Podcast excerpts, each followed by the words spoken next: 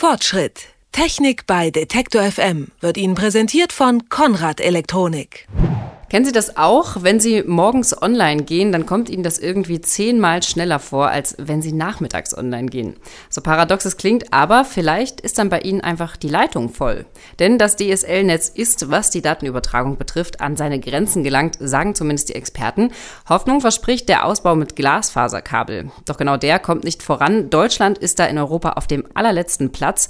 Was da das Problem ist, ob wir zu Hause bald immer öfter offline sind und wieso bzw. wann Glasfaser da die Rettung sein soll. Darüber wollen wir heute im Fortschritt sprechen. Mein Kollege Markus Engert hat sich reingelesen in das Thema. Hallo Markus. Hallo, einen schönen guten Tag. Die Berichte der Leute, die sich beschweren, dass bei ihnen zu Hause das Internet lärmt, die mehren sich ja, zumindest hat man so den Eindruck. Also mal so ganz plump gefragt, ist denn das DSL-Netz wirklich voll? Naja, voll im Sinne eines Wasserglases äh, ist es jetzt nicht, aber was da eben durch muss durch diese Netze an Daten, das hat sich in den letzten fünf Jahren verdoppelt. TV schauen, YouTube gucken, Facebook, Musik, streamen, das ganze Zeug machen wir halt jeden Tag stundenlang und das sind viel mehr Daten als noch früher und da wird es eben mitunter eng und das ist auch keine Einbildung. Das haben die Technikexperten beim Deutschen Bundestag festgestellt. Dort gibt es ein Büro für Technikfolgenabschätzung, da sagt man ganz klar, für morgen reichen diese Bandbreiten nicht mehr. Das haben aber auch die Verbraucher festgestellt, wie du es eben auch schon gesagt hast, da gibt es immer mehr Beschwerden bei der Bundesnetzagentur, dass die Bandbreite, die einem beim Vertragsabschluss versprochen wurde, dass die zu Hause gar nicht ankommt.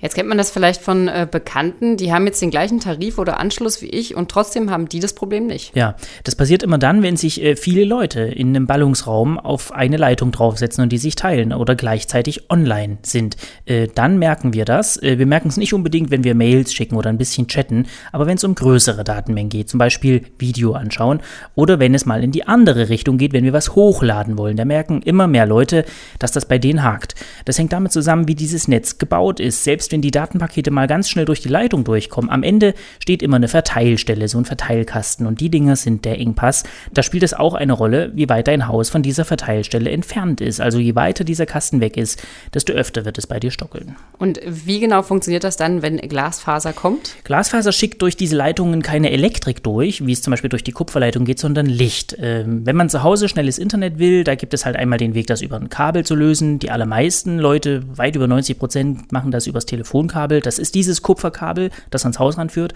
Man kann auch den Internetanschluss übers äh, TV-Kabel mitbekommen oder ganz ohne Kabel, Satellit zum Beispiel oder LTE, das neue, schnelle, mobile Internet.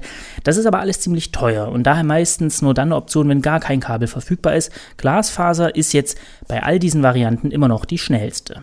Und was genau kann Glasfaser dann besser als die anderen Varianten? Wie gesagt, kommt bei Glasfaser kein elektrisches Signal durch die Leitung, sondern äh, ein optisches, also Licht. Und weil Lichtsignale nahezu verlustfrei da durchgehen, sind die nicht so störanfällig und sie sind viel schneller. Licht ist ja sehr schnell, haben wir alle mal gelernt in der Schule. Also wenn wir das mit einem Kupferkabel vergleichen, dann bringt im besten Fall Kupferkabel DSL 16.000 mit, das heißt 16 Megabit pro Sekunde und Glasfaser bringt bis zu 200 Megabit pro Sekunde, also mehr als das Zehnfache. Jetzt hast du schon erklärt, dass in Deutschland der Glasfaserausbau so richtig nicht in Gang kommt. Machen andere Länder das denn besser?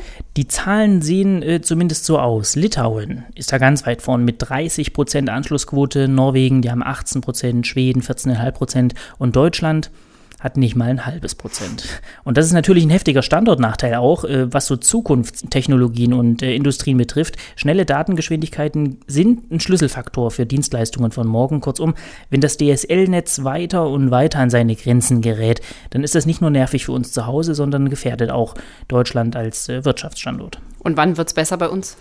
Die jüngsten Nachrichten lassen da leider ahnen, dass das noch ein Stückchen dauert. Ähm, die Telekom wollte eigentlich mal bis Ende dieses Jahres 10% der Haushalte mit Glasfaser versorgen. Wie gesagt, wir haben jetzt knapp ein halbes Prozent.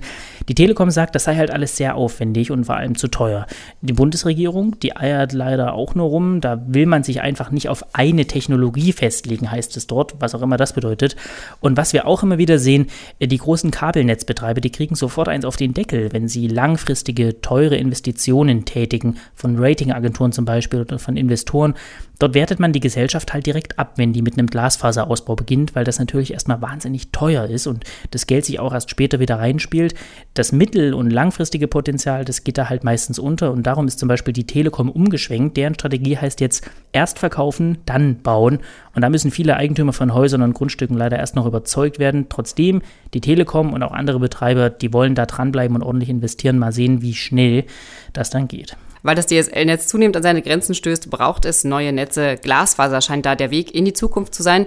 Doch in Deutschland kommt der Ausbau nicht richtig in Gang. Wir sind europaweit auf dem letzten Platz. Warum das Internet über Glasfaser so viel besser zu uns kommt, darüber haben wir heute gesprochen im Fortschritt. Vielen Dank, Markus Engert. Danke auch. Fortschritt. Technik bei Detektor FM wird Ihnen präsentiert von Konrad Elektronik.